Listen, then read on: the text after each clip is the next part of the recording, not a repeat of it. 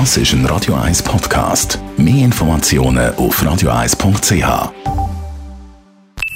Die Morgenkolumne auf Radio 1 präsentiert von Jackpots.ch. Das Online-Casino der Schweiz. Jackpots.ch. So geht Glück. Einen schönen guten Morgen. Am 7. März stimmen wir über das Handelsabkommen mit Indonesien ab.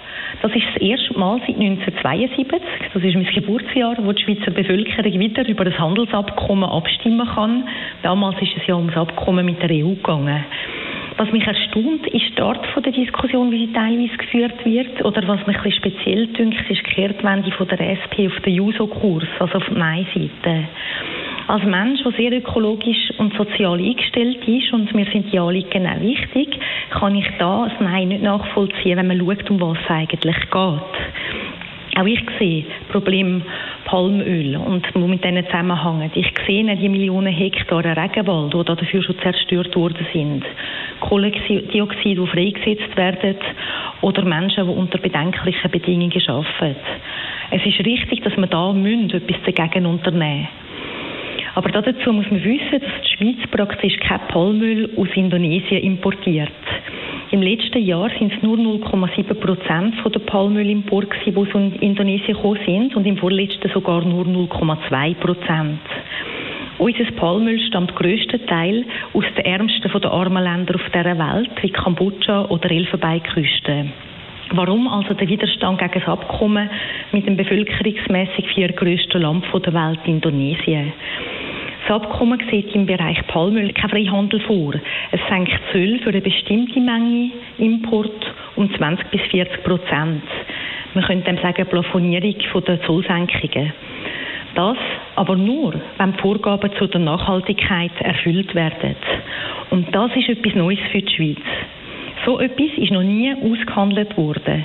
In allen anderen 40 Freihandelsabkommen, die die Schweiz bis jetzt ausgehandelt hat, sind keine derartigen Nachhaltigkeitskriterien.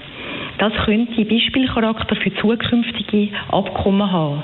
Es soll sogar zum Standard für die Zukunft werden, finde ich. Die Produktionskette von Palmöl muss überprüft werden und die NGOs kommen zum ersten Mal in so einem Abkommen oder in der Verordnung dann dazu Melde- und Mitwirkungsrecht über.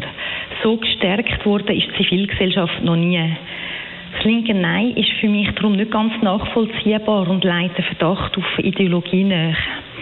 Es wirkt, als ob man generelle Globalisierungskritik möchte üben, generell gegen Zollabbau oder Freihandel oder Öffnung ist und das Palmöl dann einfach als Vorwand dient. Und ich finde, wenn das so wäre, dann sollte man das auch so sagen, dass es nicht ums Palmöl geht, sondern generell, dass man gegen Handelsöffnungen ist. Die Frage ist, wer gewinnt etwas bei einem Nein? Wird der Arbeiter in Indonesien wird besser gestellt, noch retten wir so Orang-Utans. Zu verlieren gibt es aber einiges.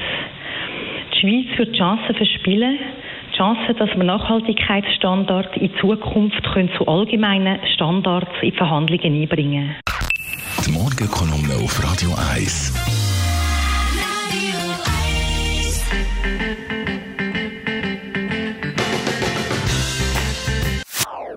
Das ist ein Radio 1 Podcast. Mehr Informationen auf radio1.ch.